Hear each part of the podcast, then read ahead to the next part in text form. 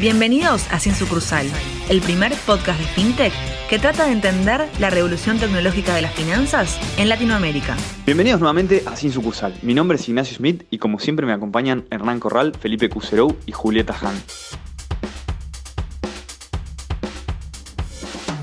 Y en el capítulo de hoy entrevistaremos a Alexander Buse. Alexander es General Partner en NXTP Ventures, una de las más antiguas VC firms de América Latina, donde ya hace cuatro años y medio aporta capital para empresas de tecnología en etapas tempranas. Adicionalmente, es board member en Kangoo, una empresa de tecnología asociada a la logística y Worket. Fue co-founder y CEO en Irupé y cuenta con una amplia experiencia de diversos fondos de inversión. Alexander estudió en la Tufts University, en el Summer Institute de Stanford y cuenta con un Master's Degree de Columbia University. Bienvenido Alex Puse. Alex, un placer tenerte acá. Bienvenidísimo al programa. Y eh, no sé si sos oyente, ya es sin sucursal, pero en, a todo invitado nuevo le hacemos una pregunta rompehielo que va un poco por fuera de todo lo que vamos a tratar un poco en, el, la charla. Y en tu caso, eh, nos pusimos a pensar en, en las inversiones esas, por ejemplo, que mucha gente se quedó por fuera de Bitcoin y dice, ay, ¿cómo no me subía la ola antes de que vuelva a escalar tanto? Eh, y dado tu background y un poco lo que vamos a estar charlando, queríamos saber si tenés algún proyecto de inversión al que hayas podido entrar y lo dejaste pasar y hoy te arrepentís. Bueno, Juli, eh, primero, Hernán, Felipe, muchas gracias por terminar el programa. La verdad que un placer y, un honor estar acá. Eh, Juli, creo que 100% y, debe, haber este, unas cuantas de esas oportunidades que lamentablemente uno se arrepienta de no haberlos este, agarrado, pero eh, de hecho Bitcoin es uno de ellos. Este, el otro día estaba revisando unos mails que mandaba a unos amigos en el 2011, donde yo les estaba mandando cosas sobre Bitcoin que me pareció súper interesante y, este, eh, y, yo mismo este, haberlo recomendado, no, tampoco invertí, tampoco compré en, en ese momento, así que lamentablemente la primera hora de, Bitcoin a, mí se me, se me, pasó, me hubiese encantado invertir. Eh, lo traté de revertir un poco más tarde, pero obviamente ese, ese punto de entrada tan al principio lamentablemente no, no lo agarré. Y después, obviamente, en, mi trabajo como, este, como Venture Capital, eh, vemos muchas, muchas empresas y tenemos que tomar decisiones difíciles sobre si uno invierte en una empresa o, no, y, ahí desde ya hay algunas empresas que, hemos visto que, se nos han, eh, que se nos han escapado, pero eh, es parte del trabajo y, eh, nada, uno este, aprende rápido cómo convivir con eso. A lidiar con la frustración. Exacto. Está muy bien. Bueno, entrando un poquito en algunas preguntas más personales que queremos hacerte y recién acabas de nombrar esto de lo que es Venture Capital, queremos eh, que nos cuentes un poco más de vos, eh, contarnos un poco tus orígenes y cómo llegaste a ser parte de NXTP. Claro. Em, pues yo tengo, em, como mi historia personal es un poco, eh, soy, un poco un nómade. Este, yo eh, y tengo una historia un poco particular. Nací en, Sudáfrica, viví como los primeros 6, 7 años este, de mi vida allá. Después me mudé a, Europa y, terminé el colegio este, en, Europa. Y me fui a Estados Unidos, estudié y tenía mi madre era argentina este, y cuando terminé el, college en Estados Unidos este, tenía ganas de, conocer este, América Latina y, y, Argentina donde tenía algunas raíces de mi familia, así que me mudé eh, a Argentina con un fondo de, Boston que invertía en, este, en, la región y viví cuatro años en Argentina. Después me volví a Estados Unidos para hacer una, maestría en, eh, Colombia y, terminé trabajando este, también para un fondo que invertía, un fondo de private equity que invertía en, América Latina desde, desde New York y viví como nueve años en New York hasta que me casé con una argentina y, decidimos este, volver. Y cuando volví, eh, reconecté con, este, con uno de los socios y los fundadores de NextTP, que es Gonzalo Costa, con quien había trabajado como en mi primera, eh, mi primera estadía eh, acá en Argentina y reconectamos y justo en XTP en ese momento estaba levantando este, su segundo fondo y, yo veía en ese momento también eh, a través de mi trabajo en, private equity cómo el mundo realmente se estaba volcando a la tecnología y, que pensaba que en, 10 o en 15 o en 20 años todas las inversiones este, que nosotros vamos a hacer van a ser inversiones en definitiva en tecnología. Y eso para mí fue como un punto bisagra de decir que quiero dedicar este, mi vida profesional a, explorar este mundo y a estar realmente como que en la frontera de, las empresas este, y las industrias que se van a ir, este, que van a ir cambiando y que van a ir este, disrumpiéndose con el tiempo. Y tomé esa decisión y me sumé al equipo de XCP en el, en el 2017, este, levantamos ese fondo y em, la verdad que muy, muy contento con, la decisión y, este, y, eh, con, la industria este de, venture capital en general. Buenísimo, Alex. Eh, buena historia de vida y, bueno, esto de ser nómade, ¿no? Imagino que siempre conocer mucho el mundo abre mucho la cabeza. Eh, así que ahora te quería hacer una pregunta también para que nos expliques, arrancando bien esta charla. tenemos muchos seguidores que, bueno, obviamente son de Latinoamérica y la verdad que lamentablemente este mundo de, Venture Capital no es algo tan conocido, ¿no? Que en otros lugares sí lo es. Eh, ¿Nos puedes explicar un poco qué es este Venture Capital, VC, digamos, qué hacen eh, para que la gente lo entienda bien? Claro.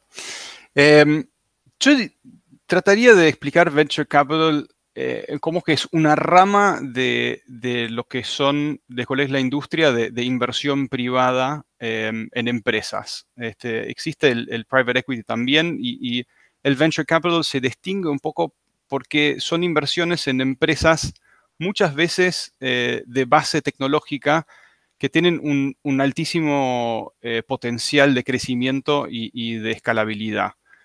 Em, entonces, es una industria bastante riesgosa porque muchas de estas empresas, sobre todo en la etapa temprana, este, fallan, pero en su forma institucional, eh, el, venture capital en realidad lo que hace es juntar a un, crear como un, grupo de gestores este, que, em, administran una cantidad de dinero que está en un fondo de inversión.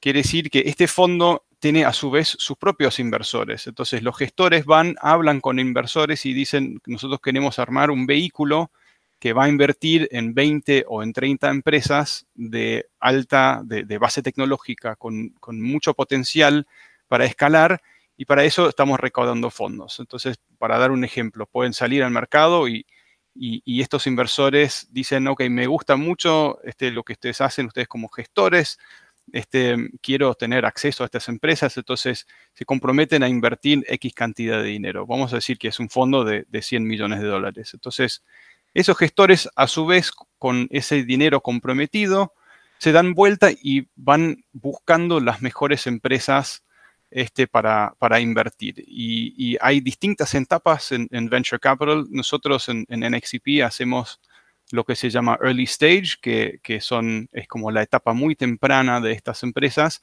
Y después tenés otros fondos que hacen eh, como la siguiente etapa, que es más de crecimiento y, un poco más, eh, eh, para empresas un poco más este, maduras. Em, por lo general son fondos como lo que se llama de, pools ciegos de dinero, que es decir, que el inversor compromete el dinero sin saber en qué empresas este, vos como gestor vas a invertir. Em, y ahí uno va armando este, este portafolio de, 20 o 30 empresas, más o menos, sobre todo en la etapa temprana, em, y eh, uno va adquiriendo, eh, uno va adquiriendo como acciones o eh, ownership dentro de, en, estas empresas. a la medida que la empresa va creciendo y, la, y va valiendo más dinero, llega un momento donde uno eh, se deshace o vende ese activo que uno adquirió, su participación en esa empresa que uno adquirió, y uno va generando una ganancia. Este, entonces, esa ganancia sobre si yo levanté o invertí 100 millones, este, la idea es que uno debería, para ser un, gestor este, bastante bueno, en 10 años debería devolver más o menos eh, un 3X o 4X eso. Quiere decir, a los inversores que me pusieron plata les quiero devolver entre 300 millones y 400 eh, millones. Em, así que eso a grandes rasgos es un poco lo que, eh, lo que hace un, un, venture capital. Y ahí quizás un pequeño dato de color para entender cómo funciona la industria es que estos retornos que te acabo de mencionar, estos este, 300 o 400 sobre un fondo de 100, por lo general se van generando de muy pocas inversiones que uno hace. O sea, del portafolio de 20 o 30, eh, hay uno, dos o tres inversiones que van a ser los responsables de devolver gran parte de ese dinero. Es lo que se llama en inglés el power law. Quiere decir que pocas inversiones tienen un impacto muy grande en el rendimiento del fondo porque, y eso describe un poco el riesgo que mencionaba al principio. Es, muy riesgoso, por eso uno tiene que tener un portafolio también bastante diversificado para tener alguno de estos grandes ganadores en el portafolio que realmente son los responsables de gran parte de las ganancias que se van generando. Clarísimo, Alex. Eh, gracias por la respuesta, eh, ayuda mucho para entender eh, o, ya empezar, comenzar la charla con, con muchísimo mayor conocimiento y, bien claro que es VC. Ahora metiéndonos un poco en, XTP en particular y el rol que, tiene XTP en, la industria de, Venture Capitalist, em, ¿nos puedes contar un poco sobre, así súper resumido, cuándo comenzó, cómo, cómo arrancó? Y nos comentabas que el foco es Seed Investments, si ese es el único foco que tienen, y también entender, bueno, en qué región, en qué países están eh, enfocándose y si miran alguna industria en particular o, como comentabas recién, invierten en todo tipo de, industrias para, estar bien diversificados. Claro. Em, NXTP, eh, me encanta la, historia de cómo nace NXTP. NXTP nace en el, en el 2011 y si miramos un poco qué es lo que había pasado en el ecosistema en Argentina del, más o menos del 2000 hasta el 2010, realmente Argentina siempre ha estado bastante este, avanzado en términos de, startups y, el mundo tecnológico y eh, habíamos visto ya los primeros grandes casos de éxito eh, en Argentina entre Despegar y Mercado Libre este, y varios otros, OLX. Y lo que esos fueron como casos muy aislados de, cómo estas empresas nacieron, porque no había lo que llamamos, o lo que se, el término que se usa tanto hoy, que es el ecosistema que consiste en eh, varios actores que son este, importantes este, para que haya una, gran cantidad de startups y, este, que haya una masa crítica dentro de, esta industria. Em, en ese momento habían como estos, casos de éxito realmente casi milagrosos de unos emprendedores extremadamente talentosos que, que, lo hicieron casi solos. Em, y la NXTP nace como poco viendo eso y diciendo lo que necesitamos es empezar a construir un ecosistema y empezar a tener, eh, a formar estos actores que son este, inversores, que son inversores institucionales, inversores ángeles, mentores, este, gente, este, operadores que tenga experiencia. Y, y, así nace NXTP juntando a varios de estos, estos primeros este, este, personajes que, habían tenido mucho éxito, este, entre Alec Oxenford y varios otros, para decir, bueno, vamos a lanzar NXTP para empezar a crear esta plataforma. Así que esos fueron un poco este, los orígenes de, de, NXTP. Eso después se fue este, como institucionalizando en, en, un primer fondo, en el segundo fondo y este, realmente em, eh, con eso el ecosistema en América Latina viene acompañando y viene creciendo este, a, su vez. Y eso lo, eh, en XCP lo hizo en, toda América Latina, de México hasta abajo, fueron como plantando bandera y, tratando de desarrollar ese, ese ecosistema. Em, esos un poco son, los orígenes em, y eso obviamente fuimos evolucionando. Hoy somos este, un fondo que se dedica, eh, somos bastante enfocados en lo que nosotros hacemos y, y uno de, los, de nuestras características es que nos enfocamos mucho en empresas, eh, casi exclusivamente empresas que tienen modelos de negocios que son B2B, quiere decir que son empresas que venden servicios y productos a otras empresas. No, no hacemos mucho con este, con consumidores este, finales.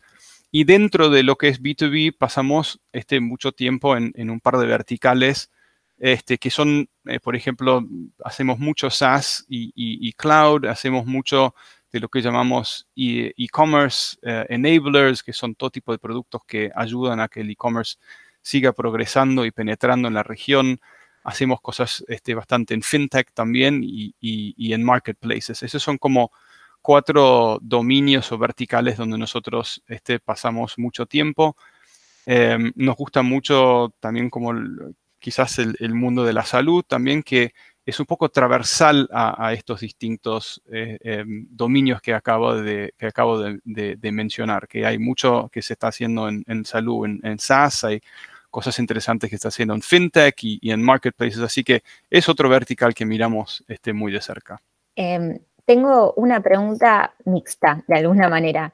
Em, por un lado, nos gustaría saber si, de estas verticales en las cuales invierten, em, tenés eh, para darnos algunos de los nombres, eh, porque por ahí conocemos alguna, y por otro lado, eh, saber si tenés alguna anécdota divertida con alguna de estas empresas. Sí, claro.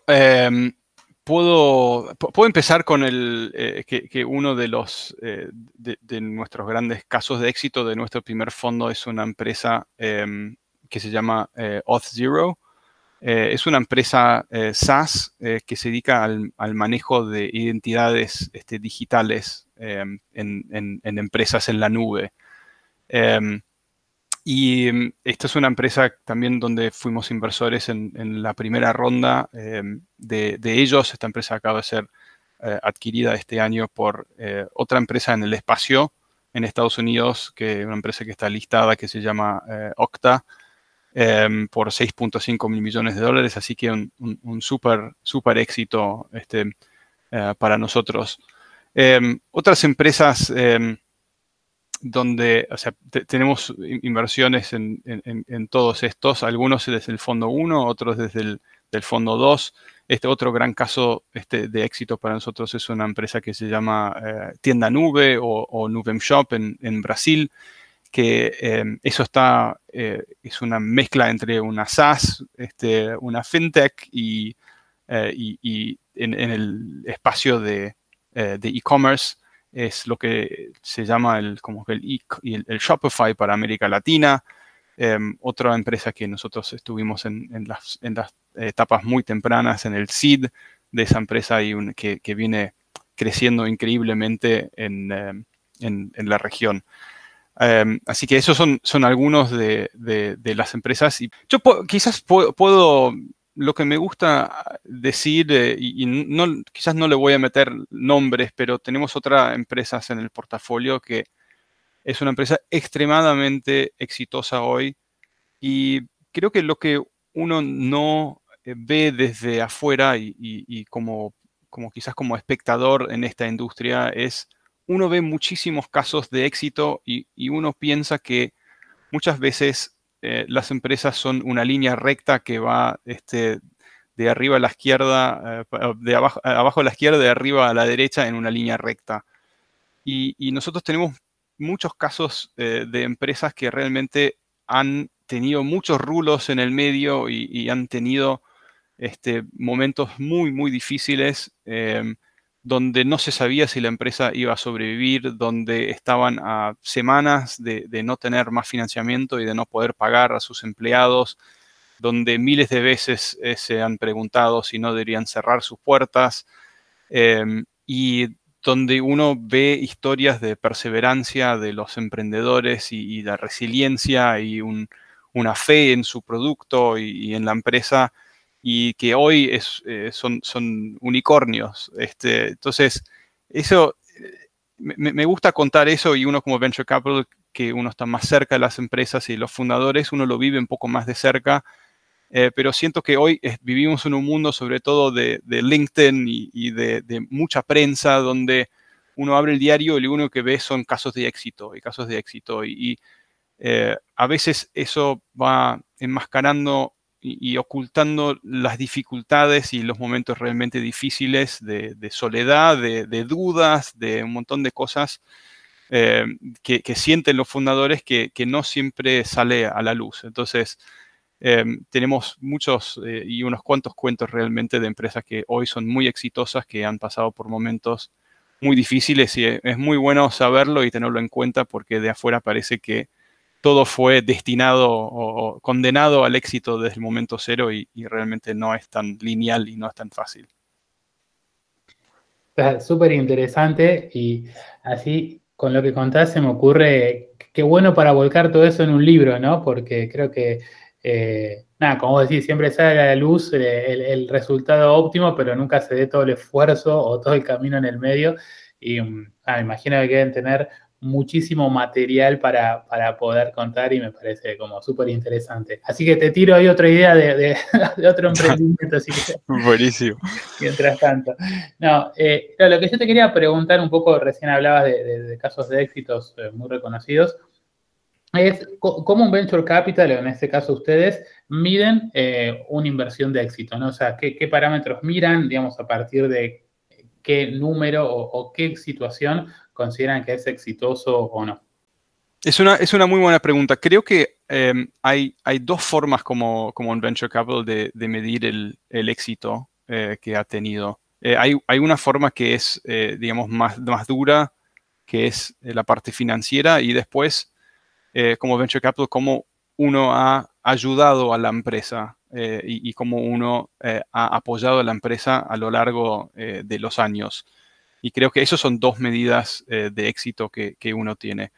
Em, si voy a la primera medida de éxito, eh, la parte este, financiero-económica, como mencionaba al principio, eh, un fondo tiene que este, generar ganancias para sus, para sus propios inversores. Em, y uno piensa en una inversión que, realmente fue muy buena, es una inversión que más o menos devuelve el tamaño del, del, fondo que uno ha levantado. Entonces, Em, si yo tengo un fondo de 20 millones de dólares, este, hago una inversión, eh, a lo largo del tiempo esa inversión crece y, eh, vendo eh, mi participación en esa empresa y, los, lo, que, lo que me dan son 20 millones de dólares, eso este, es, un, es un, considerado una muy buena inversión para un fondo, lo que en inglés se llama un fund returner casi todas las inversiones que uno hace como venture capital, uno lo hace pensando que esta inversión debería poder devolver el fondo entero.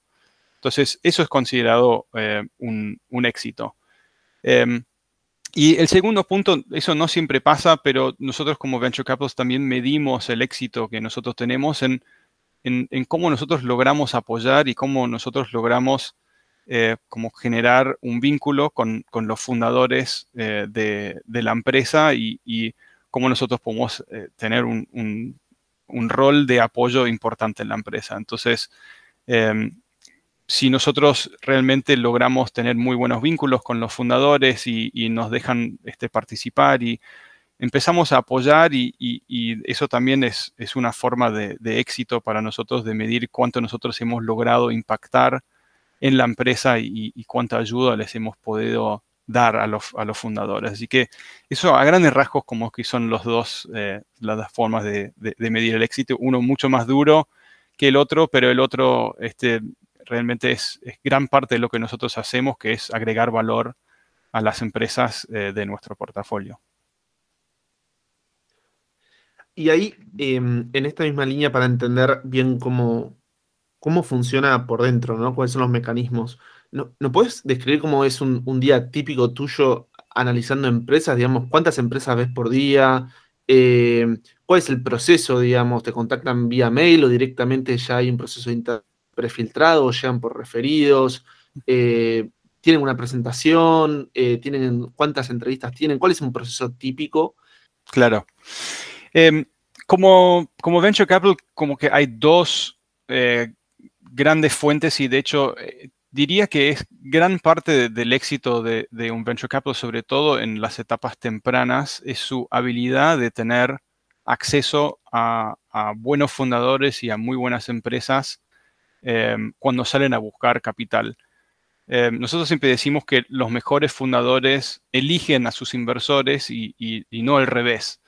Em, entonces, uno como, como venture capital eh, tiene que estar como muy bien posicionado y tiene que tener una reputación en el mercado de lo que decía antes, de realmente ayudar y agregar valor a sus empresas. Entonces, esto lo digo porque ese posicionamiento como fondo eh, hace que nos llegan em, nos llegan muchos eh, pedidos de inversión de emprendedores que están levantando capital. Em, entonces, hay varias formas en que nos llegan eh, esos, esos pedidos. Tenemos algunos que nos escriben directo este, a, nuestros mails.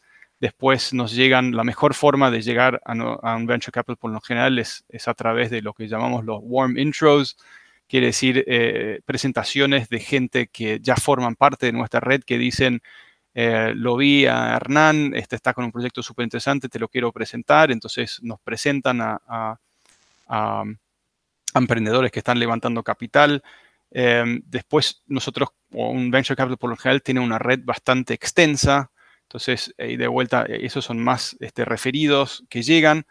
Em, y después nosotros en NXTP hacemos eh, también lo que llamamos eh, prospecting, que es, hay ciertas temáticas, hay ciertas empresas eh, que nos gustan mucho o, o, ciertos espacios que nos gustan mucho donde nosotros activamente salimos a buscar emprendedores que están atacando ese espacio y que están emprendiendo en ese espacio. Entonces, en ese caso, quizás vas a recibir un mail de nosotros diciendo, hola Felipe, eh, vi que estás, este, que lanzaste hace un par de meses esta, esta empresa, realmente me suena súper interesante y nosotros tenemos por lo general una tesis de inversión alrededor de ese espacio, de por qué nos parece interesante. Entonces, vamos nosotros proactivamente buscando empresas en ciertos, eh, en, ciertos rubros que están operando.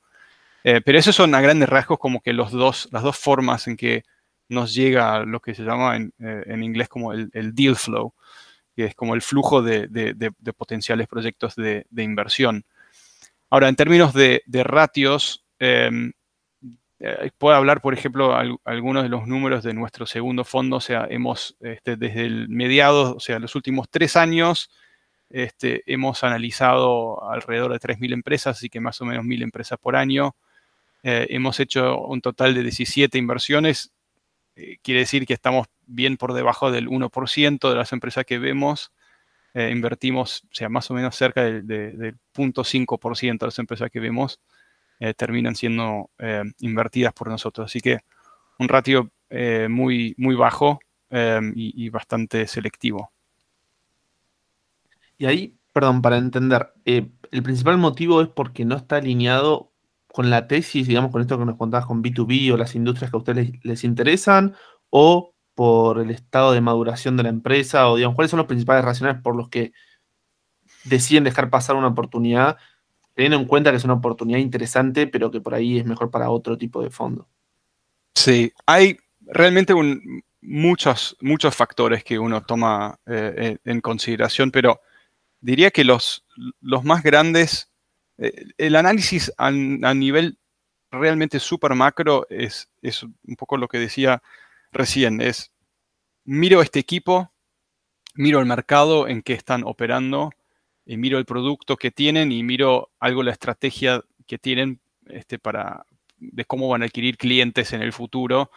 Este, y, miro como ese combo esté muy por arriba y hay que tomar una determinación si uno realmente cree que esta empresa tiene la posibilidad eh, de, eh, de, ser una empresa que valga varios cientos de millones de dólares.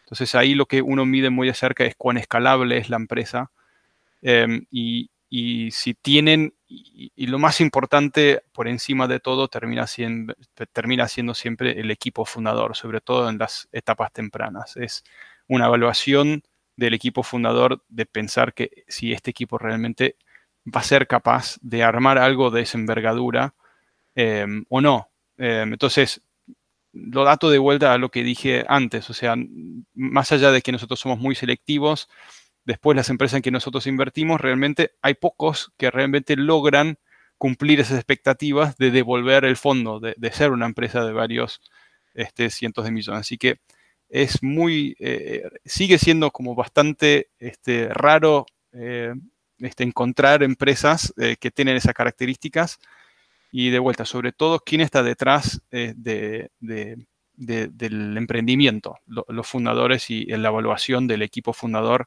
sigue siendo como un 70-80% de lo que uno analiza en la primera etapa y las razones por las que uno termina invirtiendo o, no. Alex, con respecto a, hablaste un poquito antes de, cómo ustedes se relacionaban con los emprendedores. Queríamos saber qué valor aporta un buen VC a un emprendedor, además del el dinero, ¿no? El capital que les den. Em, diría que hay como cuatro, a grandes rasgos, ¿no? Hay, cuatro categorías eh, donde uno puede impactar como, como VC en, una empresa. Em, uno puede ayudar con la parte de la estrategia de la empresa, uno puede ayudar con la parte de las operaciones de la empresa, em, uno ayuda con el reclutamiento de, los recursos, del talento en la empresa, y diría como el, cuarto rubro es eh, ayudar con, el fundraising, eh, con, la siguiente, de ayudar a la empresa de este, armar una, una, estrategia de financiamiento y, ayudarlos en la siguiente ronda a conectar con, con otros VCs Em, y, armar estrategia para, seguir, para la empresa seguir financiándose. Em, y uno tiene en distintas empresas del portafolio, vas a tener como puntos más fuertes con algunas empresas y algunas empresas van a necesitar mucho más ayuda en la estrategia. Eh, otras empresas van a necesitar mucho más ayuda para reclutar gente, otras empresas necesitan más ayuda en, operaciones.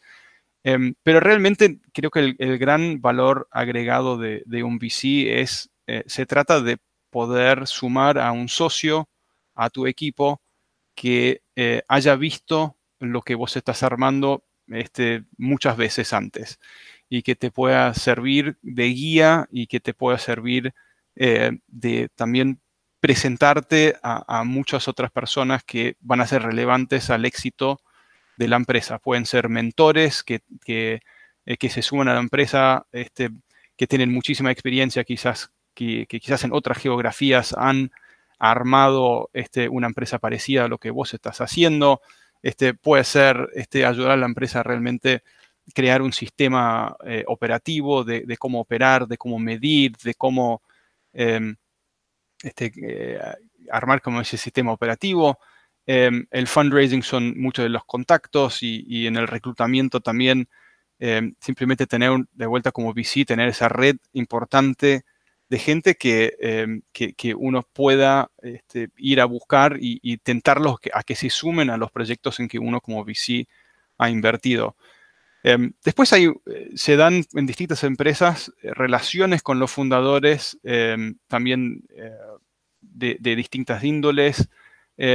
algunos son relaciones muy cercanas y, uno como VC termina un poco como un psicólogo porque ser fundador eh, es una experiencia em, muy fuerte y, tiene un componente eh, emocional y psicológico muy importante. Entonces, poder ser también esa persona de confianza de, los fundadores, de, ayudarlos a sobrellevar situaciones difíciles ah, o situaciones quizás también como líderes de la empresa más de soledad, de, poder compartir este, qué es lo que a uno le pasa a alguien que ya ha visto mucho Em, es, otra, es otro de los roles que a veces uno como VC termina eh, ocupando. Como toda la parte oculta que quizá no se ve, siempre se piensa como en el dinero, pero hay otro montón de valor agregado y súper relevante. Y en línea con esto, si querés, que, digamos, tenemos mucha gente que nos está escuchando y quizá tiene una buena idea o que está arrancando con un proyecto. ¿Qué consejo le darías, digamos, eh, a un emprendedor? Tengo una buena idea, eh, ¿qué, le dirías vos como consejo en base a tu experiencia? Sí, yo creo que esta industria en general tiene algo eh, muy a favor eh, que quizás en otras industrias no, existe de, la misma manera, pero eh, todo lo que son empresas tecnológicas en general eh, se ha compartido muchísima información. Em, es una cultura, hay una cultura de, partir en general alrededor de lo que es el desafío de montar una empresa de base tecnológica. Entonces, pienso en lugares como un Y Combinator o pienso en muchos de los de las VCs del mundo publican mucha información eh, de, no quiero llamarlos manuales, pero que son como playbooks de, de todos los verticales que a uno se le ocurre, hay mucho escrito ya sobre cuáles son este, los puntos más importantes dentro de ciertos verticales o dentro de ciertos modelos de negocios.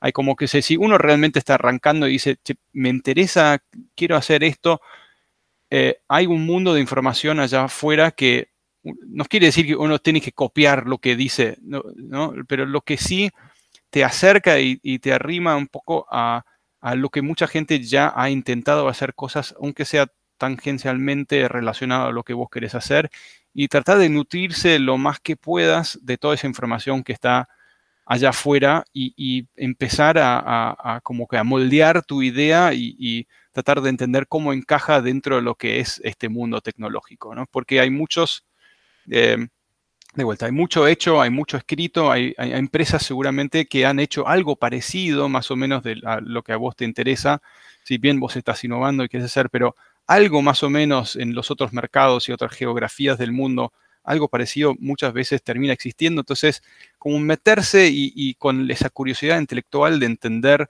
cómo lo hicieron otras empresas este, para, para avanzar y, para construir este, sus productos. O, eso para mí es un, es un súper punto este, de arranque y, eso como relacionado a eso es empezar a, tratar de meterse y a contactarse con algunos de, de estas personas y tratar de aprender de ellos a la medida que uno va como moldeando y, va este, creando su, idea. Em, esto, este segundo punto, desarrollar como esa red de contactos y red de gente que está en, este, en, ese mundo, es súper importante también, sobre todo si uno tiene ambiciones o, si uno piensa que su idea tiene potencial para, este, para ser financiado por un venture capital, es de vuelta un mundo de, muchos contactos y un mundo bastante este, cerrado y, poder acercarse a ese mundo y entender un poco cómo funciona ese mundo. Em, también eh, ahí están los inversores, ahí están el dinero, ahí están los ángeles, los mentores, eh, mucha gente que, sobre todo en una etapa temprana, cuando uno está recién arrancando, pueden ayudar a darle forma em, a la idea. Así que esos son como los, eh, serían las dos cosas que yo le diría a alguien. Buenísimo, Alex. Em, y ya la última parte de, la entrevista, eh, queríamos hablar un poco de actualidad eh, de VC y el contexto en, la TAM. Eh, y ahí estuvimos haciendo un poco de, research y, lo que vimos es que en lo que va del año ya hubieron más de 600 empresas invertidas en toda la TAM por casi 15 billones de, de dólares, que es casi el triple de lo que fue todo 2020 en cuanto a materia de inversión. Eh, y también, sumado a eso, hay fondos de, alto calibre como Sequoia, A16C, eh, SoftBank, que están con las miras eh, o volviendo a invertir en la región hasta, y hasta con fondos full dedicados a, la TAM. Y creo que hace relativamente poco también Warren Buffett invirtió en, Nubank, por lo cual es una señal de que, bueno, la TAM está en, la agenda de, de, muchos jugadores muy importantes. ¿Qué, ¿Por qué se está dando este boom ahora? ¿Y, qué crees que es lo que el trigger que disparó todo esto? Sí, súper, súper pregunta. Em, voy, a tratar de, contestarlo como desde lo más macro y, voy a ir un poco más a los factores más de la región. Yo creo que desde lo macro, em, lo que estamos viendo en, líneas generales es que estamos en lo que se llama como la quinta este, revolución tecnológica, que es este, la revolución de, información y, telecomunicaciones. Esto es una teoría de este, una economista venezolana que se llama Carlota Pérez, que habla mucho de eso. Y la teoría, a grandes rasgos, ella viene mapeando cómo se vienen dando las revoluciones tecnológicas, este, los, primeros cuatro y ahora este, estamos en la quinta, cómo se, se fueron desarrollando. Y a grandes rasgos lo que pasa es que eh, arranca en el núcleo donde este, se inventó como esta nueva tecnología, que en este caso es Silicon Valley, y, em, y a la medida que se va madurando la tecnología, va saturando el mercado este, en el núcleo y se va a ir pasando a lo que se llama la periferia, que en, este caso este, América Latina forma parte de la periferia. Estamos a 5 o 10 años más o menos detrás de, de, eh, Estados Unidos en ese sentido.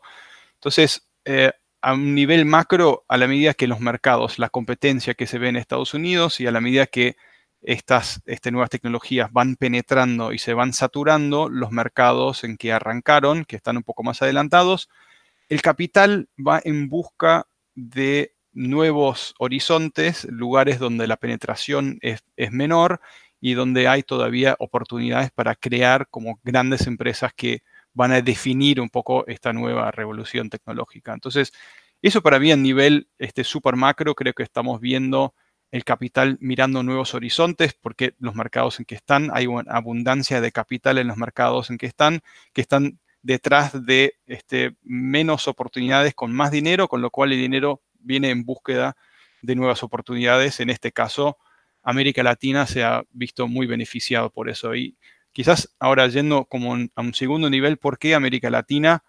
Eh, creo que tiene una mezcla de, em, factores que lo hace eh, relativamente eh, atractivo en este momento. O sea, primero es un mercado grande, 650 millones de consumidores. Este, por otro lado, es un mercado joven, este, con ganas de adaptar nuevas tecnologías, este, tiene una alta penetración en general este, de, Internet, con lo cual este, muchos consumidores potenciales para productos este, tecnológicos. Em, y eh, diría que como que por, eh, hice una región relativamente rica ¿no? en términos de PBI per cápita. Y yendo al tercer nivel de por qué ahora estalló esto ahora, yo veo que eh, creo que estamos como en estos, estos últimos años o año, eh, hay como un punto de inflexión donde hay de repente realmente una masa crítica de fundadores y de operadores en el mercado que son capaces de construir empresas realmente del, tamaño que atrae al capital este, internacional. O sea, durante los últimos 10 años venimos invirtiendo este, en, empresas este, tecnológicas vienen creciendo. Hoy estamos con más de 30 unicornios en América Latina. Hay que pensar como que los primeros, este, los primeros 10, 15 empleados de esas empresas son todas personas hoy que son tan muy bien posicionados para salir a volver a emprender y empezar una empresa de cero. Pero tienen toda la experiencia de haber armado, de haber ejecutado este, una estrategia y de haber formado parte de una empresa con este funding de venture capital y, tienen una expertise este, impresionante para salir a, crear nuevas empresas. Entonces, eh, es un talento excelente, ese talento atrae cada vez más capital, ese capital atrae a su vez, eh, este, también logra grandes casos de éxito, esos casos de éxito hace que la gente los mire y tenga también ganas de emprender. Entonces, este, el mejor talento se está yendo o se viene a, la tecnología el talento a su vez atrae de vuelta más capital y así vemos como que lo que llaman en inglés como el flywheel, donde este, todo se va este, nutriendo entre sí y, estamos creo que en este momento en América Latina donde tenemos muy buen talento y, excelentes oportunidades para empresas y con el capital disponible para financiar y para fondear esas oportunidades. Y este, las grandes eh, este, fondos de Estados Unidos están viendo el nivel de talento Em, y, se dan cuenta que realmente no, tiene mucho que enviarle a, otras regiones en el mundo y que las oportunidades están y eso hace que este, haya como que este, este momento donde todos están mirando el mercado. Alex, en línea con lo que nos contás de América Latina, que es súper interesante, también en esta investigación que hicimos, eh, vemos que mucha de la, de la, inversión está destinada a la industria fintech, ¿no? Em, entonces, un poco lo que queríamos ahí es tener tu punto de vista, eh, que, está, o sea, ¿por qué se está produciendo este, este, fenómeno? Sí, yo creo que eh, estamos viendo este fenómeno a, nivel global, no solamente en América Latina. Eh, FinTech se está llevando un altísimo porcentaje de, inversiones en VC en general. servicios financieros es una de, las industrias más grandes del mundo. Eh, hay en general como que un consenso que realmente los servicios y la calidad de los servicios se, han, se ha quedado muy atrás y que hay con la tecnología realmente formas 10 veces mejores de prestar esos servicios este, a, los, eh, a los consumidores y están todos detrás este, de reinventar este, lo que son servicios financieros en, general. Así que Este, eso a nivel global. Ahora, yendo a América Latina, creo que hay efectivamente un par de factores que lo hace realmente más súper atractivo también para, la industria de FinTech. Em, de vuelta, por un lado, o sea, el, mercado en general, los 650 millones de consumidores, este, tiene una masa crítica, hay mucho dinero en el sistema financiero, hay mucho dinero que se transa, es, un mercado grande que eso para cualquier VC siempre es una de las consideraciones este, más importantes el mercado detrás eh, en que uno está operando, cuán grande es y cuán grandes pueden ser las empresas que están operando en ese mercado. Para FinTech eso, digamos, eso ya se da, con lo cual eso es un, atributo súper importante. Después resulta que en América Latina tenemos este, una alta concentración de poder de muy pocos bancos este, en casi todos los países que, en, que, em, en, que, ellos están operando. Quiere decir como los top 5 bancos en casi todos los países de América Latina este, tiene alrededor del 80% del, eh, del, mercado. Em, no solamente tienen el 80%, sino además son extremadamente rentables. Em, y eso hace que están muy cómodos y que tienen poco incentivo para innovar y poco incentivo eh, para este, dar mejores servicios a, sus clientes. Entonces, eso para alguien que viene a disrumpir, una, industria es, eh, es, muy atractivo. A su vez, estás viendo que ellos no están atendiendo a gran parte de la población. Hoy en América Latina tenés alrededor de 40% de las personas que no están bancarizados.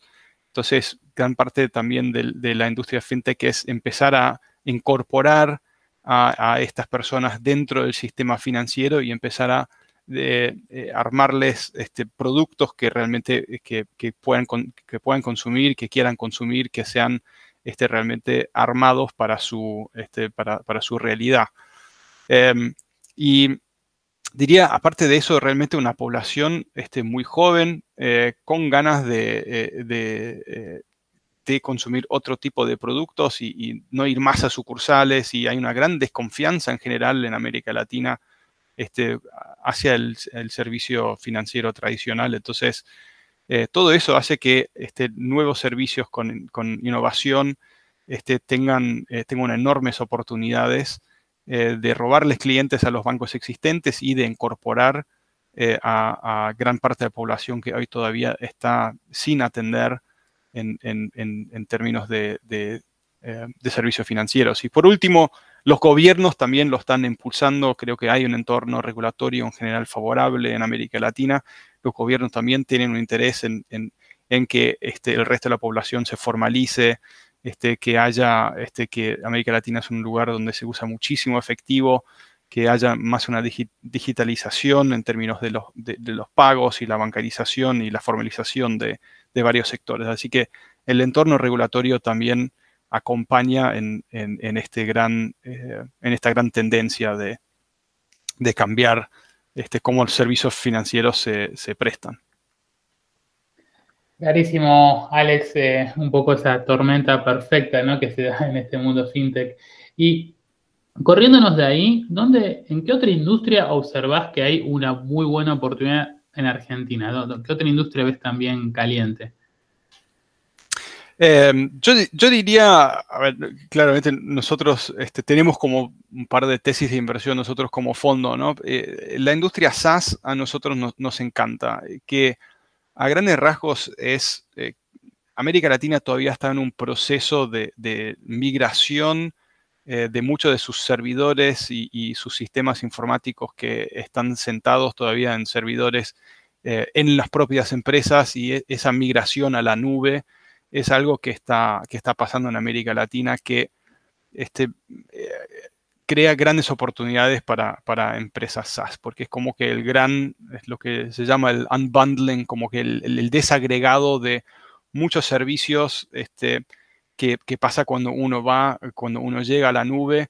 Y, es una tendencia que claramente va a ocurrir, que no hay nada que lo detiene y, eh, hay muchísimas empresas que se van a crear alrededor de eso para empezar a prestarles mucho mejores este, servicios a, empresas a la medida este, que van este, migrando a la nube y van teniendo la flexibilidad de incorporar soluciones que son más verticales y que son más especializados para, em, para poder atender a distintos dolores que tienen las empresas hoy, que, están hoy este, con sistemas viejos que les es muy difícil este, poder incorporar y tener un, sistema tecnológico informático más, este, em, más flexible.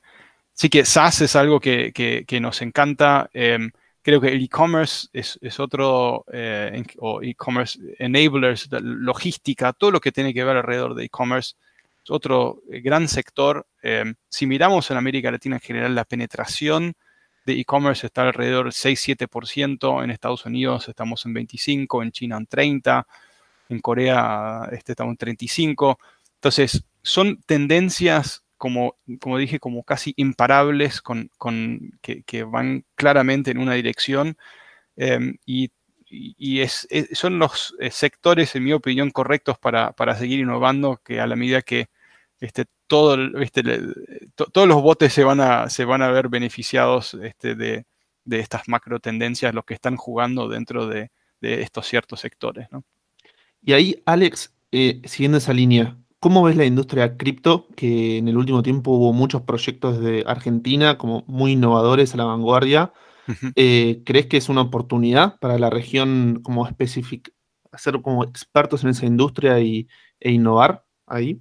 Sí, sí, sí, sí. Me, realmente em, creo que el cripto y, obviamente hay, muchas distintas ramas en, cripto y creo que hoy una de las fronteras más interesantes es eh, es eh, la frontera de DeFi. Y es realmente, es increíble ver la Argentina, este, el, expertise que tiene y cómo viene, eh, eh, cómo viene desarrollando talento para, para ese segmento. Nosotros lo vemos como un segmento súper interesante y tiene muchas características realmente muy interesantes. Y si uno lo piensa, es quizás un poco más sociológico, ¿no? Pero si uno piensa por qué Argentina estaría a la vanguardia de, cripto o de estas cosas, y una realidad, este poco eh, de, lo que es emprender en Argentina no es fácil, ¿no? Es, un entorno, eh, digamos, operativo bastante hostil y bastante difícil de operar, pero cripto tiene varias características que hace que uno desde la Argentina pueda emprender este, para el mundo. Eh, uno no está sujeto a, este, a, lo, que son, lo que es el entorno, ni la inflación, este, ni este, problemas con, este, con varios gremios o este, sindicatos. O, este, entonces, es como que un mundo en que un talento argentino que este, realmente se sabe que, que tiene muchísimo talento, tienen la posibilidad realmente de, crear y de emprender para el mundo, porque cripto y DeFi en, particular em, son este, protocolos este, que, alguien puede empezar a adaptar y usar en Japón mañana.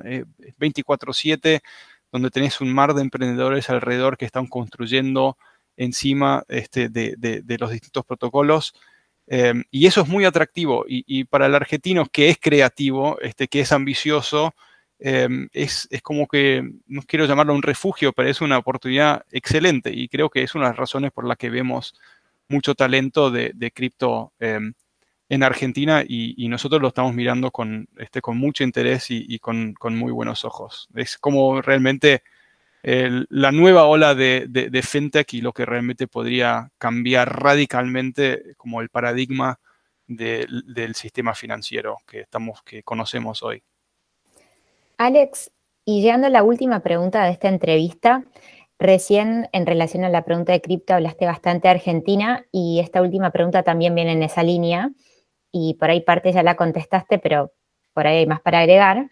Em, tiene que ver con que vemos que muchos de los unicornios eh, de la región, en Argentina tiene un, porcentaje bastante elevado.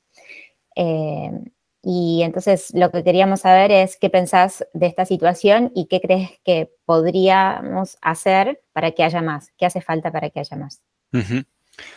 Em, primero, Argentina efectivamente eh, creo que ha sido realmente uno de los pioneros eh, en la parte tecnológica eh, y, emprendimientos y, y VCs y, en muchas cosas. Entonces creo que tenemos de alguna forma el beneficio de haber estado más tiempo intentando y, con, recursos con, más experiencia.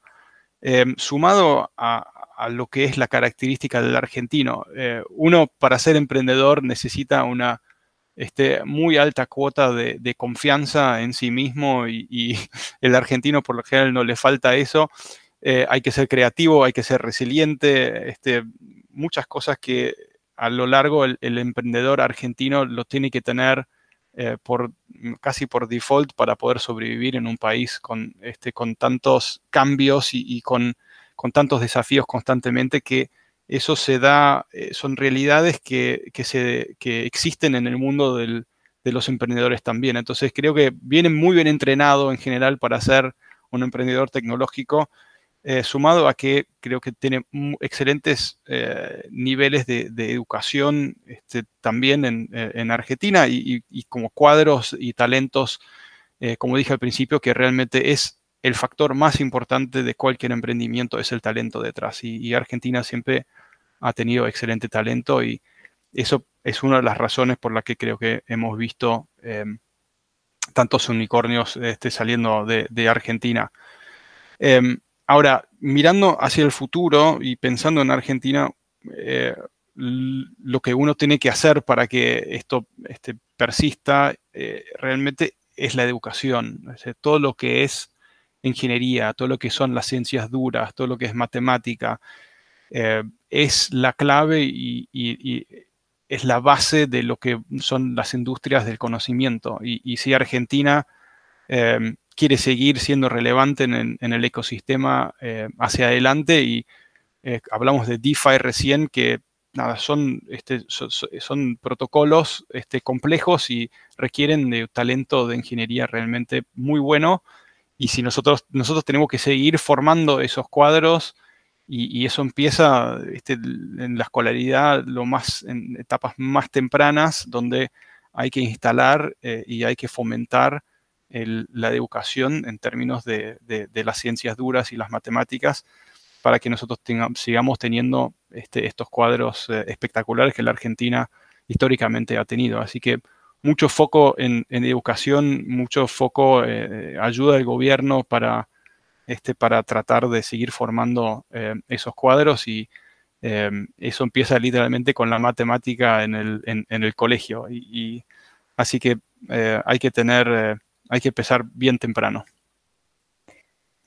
Alex, bueno, un placer. Llegamos al final de la entrevista. un placer tenerte. recién hablábamos en off con los chicos, que es muy, muy didáctico de la manera que explicás y todo lo que nos estás eh, nutriendo de información. Así que muchísimas gracias por, haber participado.